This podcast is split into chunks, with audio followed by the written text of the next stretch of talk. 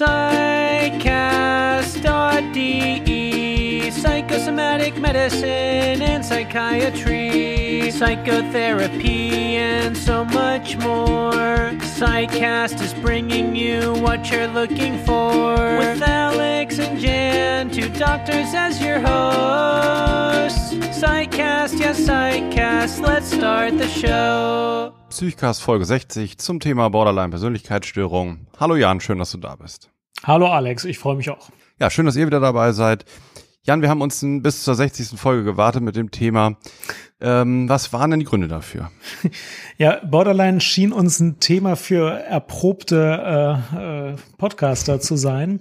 Denn äh, wir hatten das Gefühl, das könnte etwas brisanter sein, da könnte man leichter mal irgendwie in Fettnäpfchen treten oder es sei besonders schwierig, das Thema in unserer geliebten hemdsärmeligen Art ähm, verkürzt darzustellen.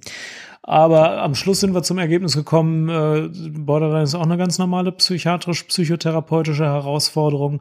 Und warum sollte man darüber nicht mal ganz unverkrampft reden? Äh, natürlich kann man nicht alles äh, vollständig darstellen. Natürlich vereinfachen wir auch dieses Thema oder den Zugang zu diesem Thema.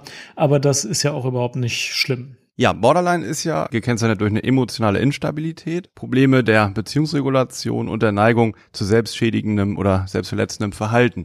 Wie finde ich denn nun raus, ob jemand, der zu mir kommt, eine Borderline-Persönlichkeitsstörung hat oder nicht? Wie macht ihr das bei euch in der Klinik? Ja, da gibt's ja verschieden äh, aufwendige und verschieden gründliche Methoden. Bevor man die Diagnose stellt, muss man die gründliche Methode wählen, aber ähm, anfangen tut's ja mit dem Verdacht und mit einem Screening. Für Verdacht und Screening habe ich in der Klinik folgende zwei Lieblingsfragen. Die hatte ich auch in einem früheren Psychcast schon mal gestellt, aber ich wiederhole sie jetzt gerne nochmal. Die erste Frage ist, kennen Sie das, dass Sie manchmal mehrfach täglich einen ganz intensiven Gefühlszustand haben, der sehr unangenehm ist, der sehr intensiv ist, wo Sie gar nicht wissen, ob das Angst, Freude, Wut, Trauer oder irgendwie eine andere Anspannung ist?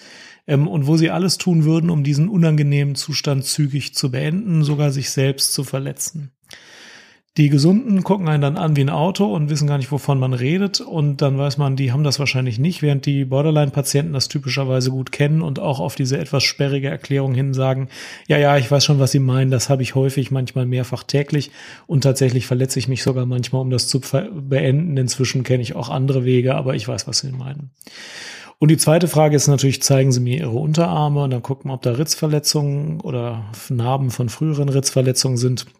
Und wenn da keine sind, fragt man, verletzen Sie sich selbst vielleicht auch auf andere Art Ritzen, sich mit brennenden Zigaretten verletzen, sich sehr stark mit Alkohol intoxizieren, riskante Verhaltensweisen äh, oder sowas. Und damit kriegt man natürlich nicht nur vollständige Diagnostik, aber diejenigen, die tatsächlich eine deutliche Borderline-Erkrankung haben, sind meistens bei einer der beiden Fragen oder sogar bei beiden Fragen positiv.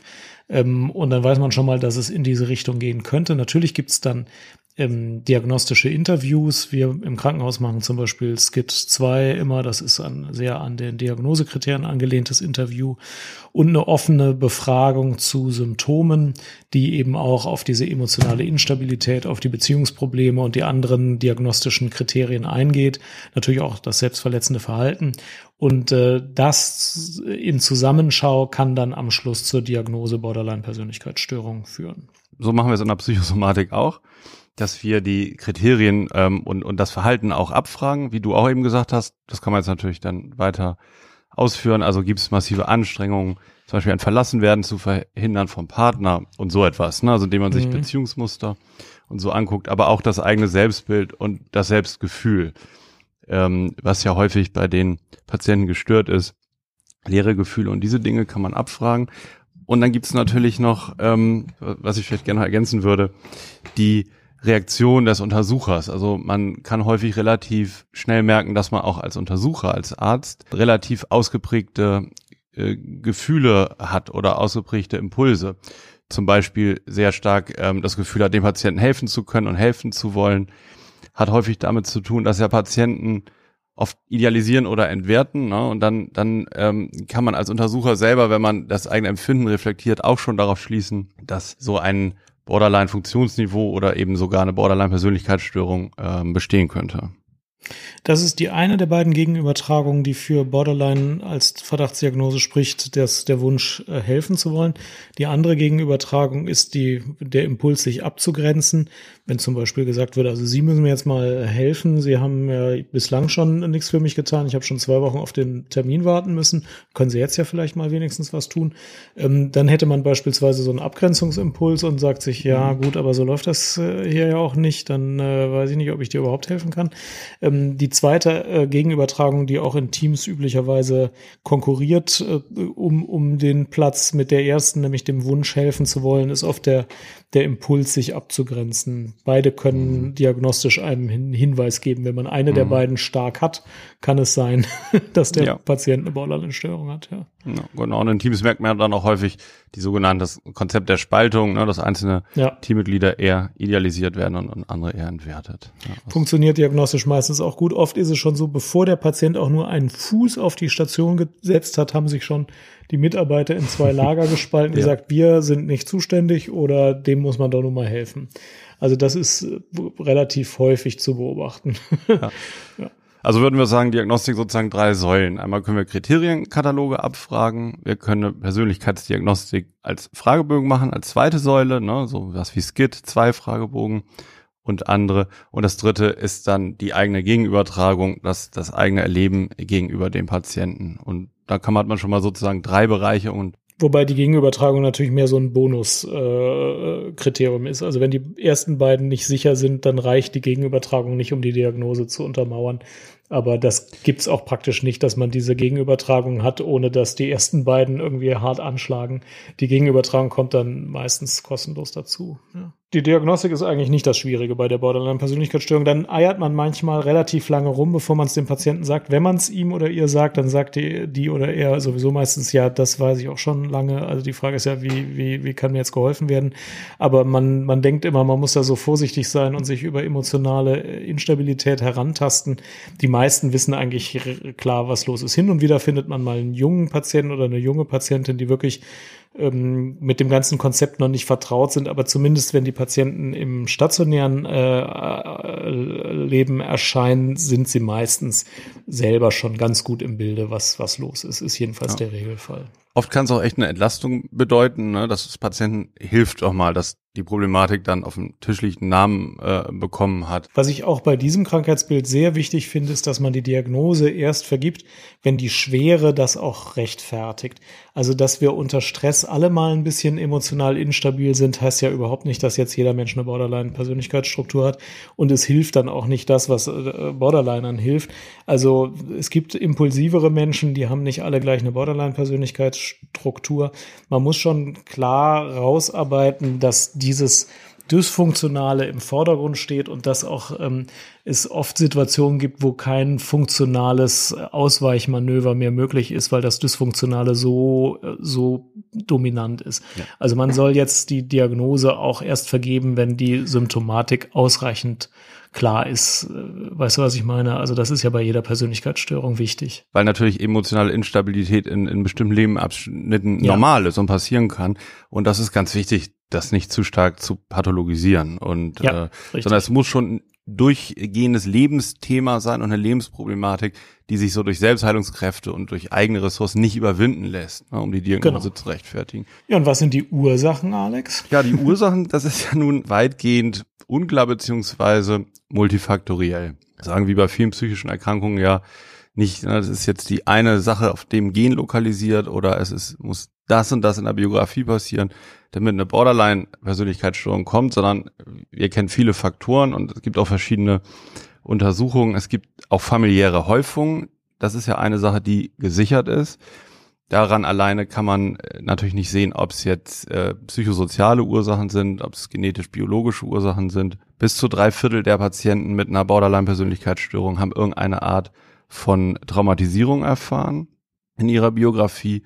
In den allermeisten Fällen auch Bindungs- und Beziehungstraumatisierungen, die also chronisch gewirkt haben, wie Misshandlungen, Kontaktabbrüche, verlassen werden in der Kindheit. Wobei das kein Muss ist. Ne? Das heißt nicht, wenn man das erlebt, dass man dann die Persönlichkeitsstörung bekommen muss. Das ist ja das Schwierige auch an der, äh, ja, an den, an den ursächlichen Faktoren eben. Genau, das ist ganz wichtig. Also wahrscheinlich gibt es sehr viel mehr Menschen, die aus einer auf dieser Art traumatisierenden Kindheit ohne Erkrankung hervorgehen, als welche, die mit einer Erkrankung hervorgehen. Und wenn ich die Patienten angucke, denen ich eine Borderline-Diagnose äh, gebe, ähm, ich weiß ja auch, dass die Studien sagen, so ungefähr drei Viertel haben eine klar explorierbare Traumatisierung oder eine Kindheit dieser Art hinter sich. Dann stelle ich fest, dass ich, ich eher auf einen niedrigeren Satz kommen würde. Ähm, ich bin immer gar nicht so überrascht. Also früher dachte man ja, oder hat man mal diskutiert, dass eigentlich alle Patienten eine schwere, komplizierte Traumatisierung haben müssen. Das ist natürlich nicht so. Ähm, manchmal kann man es nicht explorieren, manchmal wird die Kindheit aber auch als unauffällig beschrieben. Und also ich komme mal bestimmt auf die Hälfte, wo ich jetzt keine Besonderheiten in der Kindheit primär feststellen kann durch einfaches Befragen, was nicht heißt, dass es nicht so war. Aber ich bin jedenfalls sehr offen dafür, dass es auch ohne so eine Kindheitserfahrung diese Erkrankungen geben kann. Also das ist ja nicht so selten zu beobachten. Genau, und in anderen Bereichen der Psychiatrie und der Medizin sind wir auch zufrieden, wenn wir die Gründe nicht vollständig aufdecken können, sondern nur Risikofaktoren identifizieren können. Das ist bei der Borderline-Erkrankung nicht anders und das ist auch in Ordnung so. Wird, ja. glaube ich, auch nicht anders werden. Ist schon richtig so. Frage noch an dich als Psychiater, Jan. Während ich ja eher psychotherapeutisch unterwegs bin, ähm, ich habe noch neulich gelesen, dass im limbischen System also Funktionsdefizite sind. Ich meine, das ist jetzt natürlich, es hängt ja auch dann alles miteinander zusammen häufig. Ne? Wir wissen ja auch durch, dass sich durch Traumatisierung, also auch neurobiologisch im Gehirn was verändert das auch nachweisbar ist. Ja, ich habe eben überlegt, ob man das in der Diagnostik irgendwie nennen soll. Es gibt da eine komplexe wissenschaftliche mhm. Lage. Es gibt immer wieder Studien, die irgendwelche Auffälligkeiten zeigen. Entweder Bildgebung, bildgebend im limbischen System, aber ich meine, dass da auch nichts irgendwie die, die, äh, den Test der Zeit überstanden hat als einfaches, sicheres Ergebnis, als auch Funktionsbeurteilen, wie zum Beispiel während einer dissoziativen Phase hat der Patient ein anderes, nämlich höheres Schmerzempfinden äh, und so, das kann man alles untersuchen, aber so richtig, dass man dann auf die eine neurobiologische Ursache kommt, äh, kommt man auch nicht. Ne? Man findet schon Auffälligkeiten während dissoziativer Zustände, aber naja, während dissoziativer Zustände findet man, glaube ich, eine ganze Reihe von Auffälligkeiten, wenn man sie untersucht. Es gibt, äh, also die, alle Psychiater sind der Meinung, es gibt schon auch irgendwie ein neurobiologisches Korrelat und das Schmerzempfinden während der Dissoziation ist definitiv geändert. Da gibt es mehrere Studien und auch keine anderen Studien, glaube ich, also keine, die was anderes sagen. Aber die einfache Erklärung wie bei Blinddarmentzündung ist es ist auch noch nicht richtig gefunden, bedauerlicherweise. Ja, ja. Das würde die Sache deutlich erleichtern. ja, Bei Blinddarm ist es nicht. So viel kann man, glaube ich, sagen. Ja. ja. Okay. Damit muss man leben, das ist aber auch nicht so schlimm. Wichtig ist ja vielmehr, dass man weiß, was kann man denn Hilfreiches tun oder was kann man den Patienten erklären, anbieten, zeigen, damit sie besser zurechtkommen und wie ist dann die Prognose. Genau. Ich möchte erstmal, bevor wir was zur Therapie sagen, äh, äh möchte ich kurz eine Lanze für die Prognose sprechen. Ich möchte erstmal sagen, die Prognose ist nicht so schlecht, wie viele denken auch im psychiatrischen professionellen System gibt es Leute, die sagen, also wenn einer erstmal so schwer krank ist, dass er sich täglich irgendwie selbst verletzt und also ganz instabile Beziehungsmuster hat und so, dann können wir uns zwar sehr bemühen und das kostet uns viel Kraft, aber so gut geht's dem danach auch nicht. Und ganz kurzfristig gesehen, so auf einen sechs Wochen Zeitraum, kann da was dran sein. Wenn einer sehr, sehr krank ist, ist der sechs Wochen nachher meistens immer noch krank. Aber auf einen Zwei-Jahres-Zeitraum gesehen stimmt das überhaupt nicht. Ich kenne selber eine ganze Unmenge an Patientinnen und Patienten, die sehr, sehr krank waren und zwei Jahre später hin und wieder ambulant vorbeikommen und mich freundlich grüßen und denen es offenkundig ganz gut geht ähm, und die überhaupt nicht mehr so schwer krank sind, weder in Bezug auf Suizidalität noch in Bezug auf Selbstverletzung noch in Bezug auf ähm, Schwierigkeiten in der Beziehungsgestaltung, wie man das vor zwei Jahren sich überhaupt vorstellen konnte. Ähm, und das ist wichtig, dass sich alle Teammitglieder oder alle Behandler klar werden, auf einem mittelfristigen Zeitraum betrachtet ist die Prognose nicht schlechter als die Prognose anderer schwerer Krankheiten oder auch anderer schwerer psychiatrischer Krankheiten, vielleicht sogar besser damit man diesen tatsächlich mühsamen Weg der Therapie gemeinsam gehen kann, ist das meiner Meinung nach wichtig. Wie siehst du das mit der Prognose der Borderline-Erkrankung? Das hast du erstmal schön gesagt. Ähm, ich denke auch, ähm, das ist ein Problem, wenn man als Behandler auch im Sinne dieser Gegenübertragung sich so mit runterziehen lässt, so eine Spirale. Ne? Also mhm. ähm, das, da lohnt es sich schon, äh, in die Therapie einzusteigen. Ähm, und das hast du wunderbar gesagt. Ich, ich erlebe das auch, dass im, im, überhaupt nicht die kränkesten Patienten die schlechteste Prognose haben, ne? Mhm. sondern dieses, ich habe eben gerade wieder irgendeinen Zeitungslink gesehen, dass 40 Prozent der Patienten, die eine Psychotherapie bekommen, brauchen angeblich gar keine, hat das irgendjemand rausgefunden oder irgendein Experte gesagt. Ne? Mhm. Ähm, also das kann dann genauso gut einer sein, der ähm, für eine leichte Depression hat, eine Psychotherapie 50 Stunden macht und dem geht's kaum besser und ein ja. deutlich kranker, schwerer kranker Borderline-Patient profitiert sehr von seiner Therapie. Ja. Also ich meine das auch, ich habe jetzt, ich führe da echt kein Buch drüber, ne?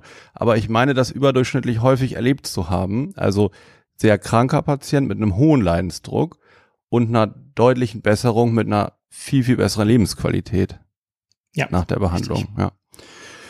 Obgleich natürlich, also ähm, die, die Herausforderungen an, an den Therapeuten, die Therapeutin sind auch schon sehr hoch. Ne? Gerade zu Beginn äh, einer Behandlung ist die Belastung schon hoch, eben Impulsivität oder destruktive Anteile dann auch in, in die Behandlung Einzug erhalten. Ähm, und der, der Therapeut muss eben besonderes Maß auch an Einfühlungsvermögen und Verständnis dann haben, auch wenn er angegriffen wird, abgewertet wird, etc. Also es ist schon eine hohe Herausforderung. Aber wie du sagst, ich finde auch, es lohnt sich sehr. Ja, das ist beides richtig. Genau. Ja, wie wollen wir die, das Thema Therapie besprechen? Mit ambulanten oder stationären Vorgehen oder welche Bausteine wichtig sind? Was meinen Sie, wie, wie sortieren wir das? Ja, vielleicht ähm, können wir so die Therapiemethoden nennen, die spezifischen Therapiemethoden, deren Wirksamkeit belegt ist für die ähm, Behandlung der Borderline-Persönlichkeitsstörung. Ja, sind dann ja, fangen wir ja, an. Das sind ja einmal die DBT, dialektisch-behaviorale Therapie, da wirst du vielleicht gleich ein bisschen von ja. berichten. Dann ist, gibt's die MBT, die mentalisierungsbasierte Therapie und die schemafokussierte Therapie und Übertrag und die übertragungsfokussierte Therapie, auch TFP genannt, ne? Transference Focused Psychotherapy. Genau, also die vier sind es eigentlich. Fangen wir mal mit DBT an. Also ich glaube, da gibt es sehr viel geeignetere Leute als mich, um das jetzt äh, in einem zwei Minuten äh, Vortrag darzustellen, was DBT ist. DBT kam vor vielleicht 20, 30 Jahren auf, ähm, initiiert durch Marsha Linehan, eine ganz mhm. berühmte ähm, Therapeutin, die äh, im Laufe der Zeit dann irgendwann gesagt hat, sie hat selber eine Borderline-Persönlichkeitsstruktur und deswegen wisse sie deswegen auch so gut, was wirkt. Und das ist eine Kombination aus verhaltenstherapeutischen Elementen, achtsamkeitsbasierten Elementen, und äh, ganz viel ähm, Momenten, die auf die akuten Probleme eingehen, um, um jetzt eine Lösung zu finden, die funktional ist. Und praktisch gibt's das sowohl stationär als auch viel häufiger in Gruppentherapie als auch in Einzeltherapie, ähm, dass man so vorgeht, dass man den, den Patienten zu Beginn einer Therapieeinheit erstmal fragt, ob er suizidal ist oder nicht. Wenn das so ist, dann hat das Vorrang und man kümmert sich zunächst mal darum, das zu regeln, also in sichere Bahnen zu kriegen. Und wenn das nicht so ist, dann beobachtet man mit verschiedenen Methoden, wie sind denn im Moment die Gefühle? Gab es in der letzten Zeit große Anspannungen? Wenn ja, wo kamen die her? Macht man vielleicht eine Verhaltensanalyse und ähm, bringt dann Elemente der Achtsamkeit rein. Also wie, wie habe ich mich gefühlt? Wie war das eigentlich? Was hat mir geholfen? Was war schlecht? Ähm, was hat die Sache verbessert? Was hat sie verschlechtert? Als auch ähm, Skills. Das ist in jedem DBT-Programm ein wichtiger Baustein. Welche Skills habe ich, um schwierige Situationen zu äh, meistern? Also das ist nicht nur ähm, den Igelball rollen oder scharfe Kaugummis essen, sondern das kann auch sein, sich aus der Situation erstmal eine Stunde zurückziehen und dann in Gespräch wieder reingehen. Das kann Tagebuch schreiben sein, das kann äh, Sport machen sein. Also schwierige Situationen, wie sind sie entstanden? Welche Skills kann ich, um denen gerecht zu werden? Wie ist die Situation dann gelaufen? Was kann ich aber auch grundsätzlich tun, um mich seltener in solche schwierigen Situationen zu bringen? Also ein geordnetes, möglichst nicht so stressreiches Leben zu führen und das sind so Bausteine, die dann in einer sehr praxisnahen Art gemischt werden. Also wenn Suizidalität ein Thema ist, dann ist nichts anderes ein Thema.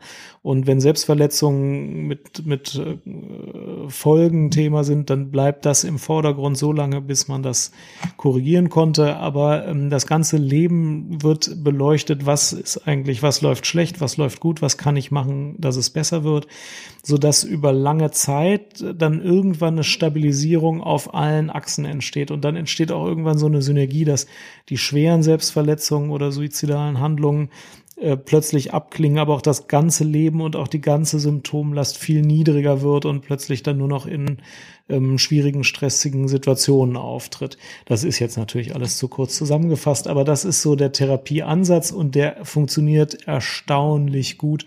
Also jahrelang war das eigentlich die hauptsächliche Therapie der Borderline-Störung und war ein Aushängeschild der Verhaltenstherapie, hat dermaßen gut funktioniert, wenn man zwei Jahresverläufe äh, äh ansah, dass alle völlig von den Socken waren. Es gab das oft stationär. Inzwischen ist man eigentlich der Meinung, dass man das für ein paar Patienten stationär anbieten soll, aber dass viele das eigentlich besser ambulant haben, in der Kombination aus Einzel und Gruppe. Und es ist nach wie vor praktisch der Goldstandard der DBT-Therapie. So funktioniert es auf jeden Fall schon mal recht gut. Das ist die eine Psychotherapieform. Du hast noch zwei andere genannt. Genau, ich greife mal jetzt die ähm, übertragungsfokussierte Therapie raus, die TFP, so ein bisschen das Pendant ähm, was fußt auf den psychodynamischen Therapien, also was sich aus der psychodynamischen Psychotherapie abspeist. Diese Methode basiert auf der Objektbeziehungstheorie vor allen Dingen und die Behandlungsform konzentriert sich äh, sehr auf das, was wir vorhin auch besprochen hatten, diese Übertragungsbeziehung im Hier und Jetzt zwischen, also bei, mit dem, was zwischen Arzt und Patient passiert. Also an den konkreten Beispielen. Wir gehen ja davon aus, dass diese Verhaltensmuster wie Selbstschädigung, wie zum Beispiel Beziehungsabbrüche oder ähm, Wut- und Ärgeranfälle verinnerlichte Muster sind, die irgendwann verinnerlicht wurden und angemessen waren, beziehungsweise nicht anders reguliert werden konnten. Und aktuell als Erwachsener hat der Patient prinzipiell schon da neue Muster zu erlernen und das passiert dann eben sehr konkret. Beispiel ist, also ein Patient erlebt in der Therapie genau das, was er häufig erlebt. Er fühlt sich in der zehnten Stunde abgelehnt, haben mich zu spät abgeholt. Also irgendwelche Dinge, die er dann konkret dem Arzt vorwirft. In den aller, allermeisten Fällen ergibt sich auch sowas recht schnell. Und dann geht es eben darum, nicht das zu interpretieren oder zu verstehen, woher es kommt, sondern wohlwollend zu korrigieren. Sich also hinter den Patienten zu stellen und zu versuchen, das aus einer anderen Perspektive zu sehen, als der Patient es in seiner destruktiven Weise kennt. Und da geht's dann eben über die Dauer, dass man immer wieder diese Situation durcharbeitet und neu interpretiert und den roten Faden, der so da ist, versucht zu durchbrechen. Ja, das finde ich, hast du sehr gut dargestellt. Und ähm, man darf der DBT-Therapie noch zuordnen, dass die jetzt in der moderneren Variante auch dieses, diese interpersonale Korrektur und solche genau, Elemente, genau, ja. wie viele Psychotherapien auch aufnimmt als ein wirksames Element. Also zu sagen, sie erleben das ja immer so, bei mir haben sie es jetzt auch erlebt, aber um ehrlich zu sein, so war es hier im Moment meiner Wahrnehmung noch gar nicht. Lass uns das doch mal besprechen. Das ist unzweifelhaft auch ein hilfreiches äh, Element, auch bei der Borderline-Erkrankung, ja. Hört sich, hört sich irgendwie relativ primitiv an, ist aber dann streckenweise doch harte Arbeit. Und ähm, wenn man am Anfang, also wenn man eine prinzipiell eine stabile Beziehung hat und das Ganze gut angefangen ist, also am Anfang steht ja immer Stabilisierung und auch eine Berücksichtigung so der Komorbidität, die eben besteht, eine große Rolle ne? Mhm. und eine Ressourcenaktivierung. Und wenn man eine stabile ähm, Bindung hat und dann auch bespricht, was passiert denn, wenn sie sich gegenüber mir auch verlassen fühlen oder wenn sie sich von mir auch abgelehnt fühlen, da kann man sozusagen wie so ein Vertrag so ein bisschen vorarbeiten. Ne? Und wenn dann die Emotionen so heftig kommen, wie der Patient es auch beschreibt und beklagt, kann man dann häufig sehr gut daran arbeiten und das ist schon ähm, dann etwas sehr anderes, als der Patient das aus dem Alltag kommt, wo er häufig dann tatsächlich verlassen wird oder mit seinen heftigen Emotionen alleingelassen wird, ja, worunter ja. er dann auch leidet, ja. Ja, ansonsten, also nochmal kurz, die, die TFP hat dann so verschiedene spezifische Elemente, da kann man auch eine, ähm, eine eigene Weiterbildung, eine Kollegin von mir macht das auch gerade, das ist hochinteressant und total hilfreich. Es geht dann auch sehr konkret um die Begrenzung eben selbstschädigender Verhaltensweisen, geht dann um die Fähigkeit zur Integration so eines neuen Selbstkonzepts und so weiter. Das ist ja auch ein richtiges Manual, was man dann bearbeitet im Laufe der Therapie. Und was ich auf der Metaebene jetzt bei den verschiedenen genannten Psychotherapien ganz interessant finde, ist, dass beide eigentlich nicht sagen, okay, die Ursache ist vielleicht eine traumatisierende Kindheit gewesen, dann lassen wir uns mal über die Kindheit reden. Das ist ja eben nicht Kernelement beider Therapien, die wir jetzt ausführlich dargestellt haben, sondern es geht ja darum, wie kommen Sie heute mit dem Leben gut zurecht? Das stellt gar nicht in Frage, dass es eine Ursache gibt, die jetzt wo ganz anders liegt, aber das muss nicht der goldene Weg sein, das Problem zu lösen. Das kann man im Laufe der Behandlung bei ausreichender Stabilität dann auch in Ruhe besprechen und das tut man üblicherweise auch, aber das ist gar nicht meistens der Anfang dessen, was die Symptomlinderung deutlich herbeiführt. Und Symptomlinderung kann bei der Borderline-Erkrankung wirklich lebensrettend sein. Deswegen ist das nichts, was man so beiseite schieben könnte mit, ja, sie wollen nur, dass ich wieder in der Gesellschaft funktioniere, sondern das ist schon ganz interessant. Das äh, ist aber oft bei Psychotherapie so, dass es eine Ursache gibt, dass es auch ein berechtigtes Interesse daran gibt, die zu finden und dass das manchmal ein Element ist, dass man wieder gesünder wird. Aber es muss nicht immer nur so sein. Das ist wieder anders als beim Blinddarm. Da muss ich die Ursache finden, um dann da die mhm.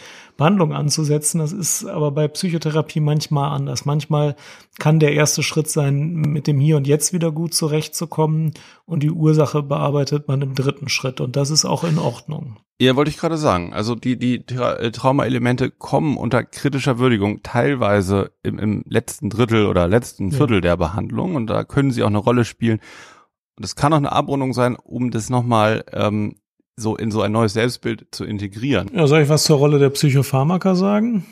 Psychopharmaka. Ja. Ja, spielen keine oh. Rolle. also zumindest in der ursächlichen ja. Therapie der Borderline-Behandlung spielen sie keine Rolle. Alle Hoffnung, dass es irgendein Psychopharmakon gäbe, das die Borderline-Erkrankung ursächlich behandelt, sind äh, umsonst, also nichts wirkt ursächlich. Das bedeutet nicht, dass nicht die meisten Borderline-Patienten irgendwelche Medikamente erhalten und dass das einen Nutzen bringen kann, aber ursächlich an der Borderline-Erkrankung hilft es nichts. Weder Neuroleptika noch Antidepressiva noch Opiatantagonisten wirken irgendwie ursächlich. Nun ist es aber andererseits so, und jetzt kommen verschiedene Felder, wo, Neurolept äh, wo äh, Psychopharmaka was bringen können. Natürlich kann jemand mit einer Borderline-Erkrankung auch zusätzlich eine depressive Episode haben und dann hilft auch ein Antidepressivum, wie bei einem anderen Patienten mit einer depressiven Episode. Und wir hatten gesagt, es gibt vereinzelt Patienten, die haben psychotische Symptome im Rahmen ihrer Borderline-Erkrankung. Hier helfen auch Neuroleptika. Und sehr viele Patienten haben Anspannungszustände, wo niederpotente Neuroleptika bei Bedarf beispielsweise zu einer Beruhigung führen.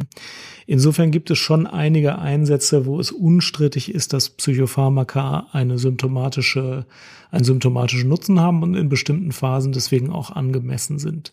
Es gibt ein paar etwas umstrittenere Einsatzgebiete, im Wesentlichen Opiate-Antagonisten wie Naltrexon, äh, bei Anspannungszuständen, bei selbstverletzendem Verhalten, bei Dissoziation, da gibt es keine so überzeugenden Studien zu, aber es ist auch sehr schwierig, mit diesen Patientenpopulationen lange Studien durchzuführen. Da gibt es Patienten, denen hilft das und anderen Patienten hilft das nicht. Und man muss natürlich äh, eigentlich besonders laut eine Warnung aussprechen, nicht aus lauter therapeutischer Verzweiflung zu viel zu verschreiben. Es gibt eine Reihe von schwerkranken Borderlinern, die bekommen zwei Neuroleptika plus ein Phasenprophylaktikum plus zwei Antidepressiva plus ein sedierendes äh, Neuroleptikum plus ein Benzodiazepin plus ein Schlafmittel plus etwas Pflanzliches hinzu, was meistens dann in der Summe zu viel ist. Ne? Ähm, also die Kurzform lautet, ursächlich hilft nichts, aber symptomatisch hilft natürlich alles, was gegenwärtig angezeigt ist und das kann eben aus dem ganzen Medikamentenschrank in bestimmten Zeiten mhm. auch was sein. Vielen Dank. Wollen wir denn schließen, wollen wir nochmal unsere so irgendwie Top 5 ähm, Stichworte zum therapeutischen Umgang mit Borderline-Persönlichkeitsstörung sagen? Das ist gut. Ich sag meine fünf weg und du deine fünf oder wie? Nee, abwechselnd, wie immer im Psychcast okay. abwechselnd. Okay. Also total wichtig, stabiler ähm, äh, Behandlungsrahmen, klares Setting, was für beide transparent ist, auf Augenhöhe vereinbart und verlässlich. Ja.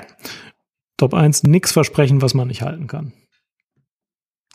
Insbesondere Hm. keine schnelle Genesung oder so und dann nachher entsteht Frustration. Ja. Also nur, nur realistische Ziele vereinbaren. Ja, dann bei mir Top 2, vermeiden einer ähm, passiven Haltung. Gut präsent zu sein, auch selektiv eigene Anteile zu zeigen und sich als ganzer Mensch einzubringen. Punkt zwei bei mir.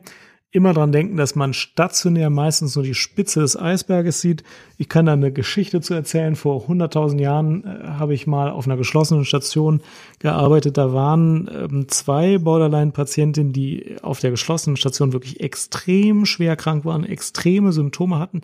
Aber mein Kollege, der hatte sein, sein, seine Tochter, glaube ich, in dem gleichen Kindergarten wie eine der beiden Patientinnen und sagte immer, dass die, sobald die rausging, eigentlich ganz gut funktioniert und ihre Rolle als Mutter total symptomfrei beibehielt.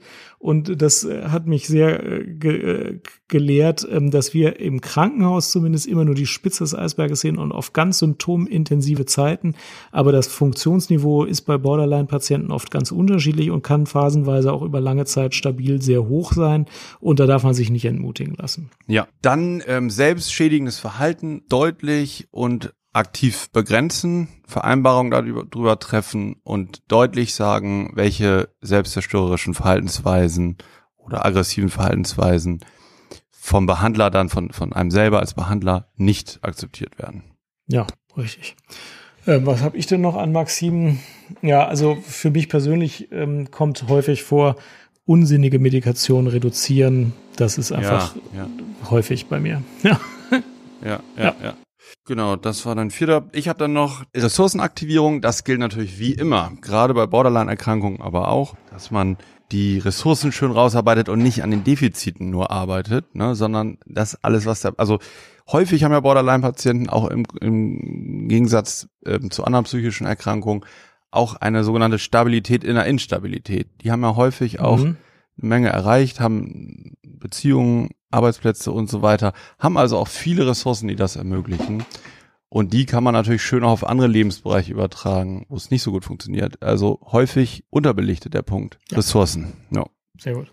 Mein letzter Punkt ist ambulant vor stationär. In Krisen, klar, muss man manchmal für Tage oder wenige Wochen stationär behandeln, vor allem bei suizidalen Krisen oder bei anderen sehr schweren Krisen. Aber im Prinzip ist es günstig, so viel wie möglich ambulant zu behandeln. Super. Mein letzter Punkt. Wenn man ärgerlich wird auf den Patienten, wenn man ihn am liebsten wegschicken möchte, nicht tun, das nicht handeln, sondern als Diagnostik immer wieder verwenden und als Gegenübertragung ernst nehmen und dann gucken, was hat es jetzt mit der Erkrankungsaktivität zu tun und dann eben der Bearbeitung in der Therapie zu führen. Sehr gut. Jan, gleich kommt dein Kollege. Du musst auflegen, oder? Ähm, genau, äh, gleich kommt ein Chefarzt für Neurochirurgie, die darf man nie warten lassen, alte Grundregel. Deswegen machen wir den Sack hier zu Okay. und freuen uns aufs nächste Mal. Vielen Dank fürs Zuhören, vielen Dank für euer Feedback. Ich, ich habe die Hoffnung und die Vorstellung, dass zu diesem Thema besonders viel kommt. Nur zu, die Kommentarfunktion ist frei. Tschüss. Ciao.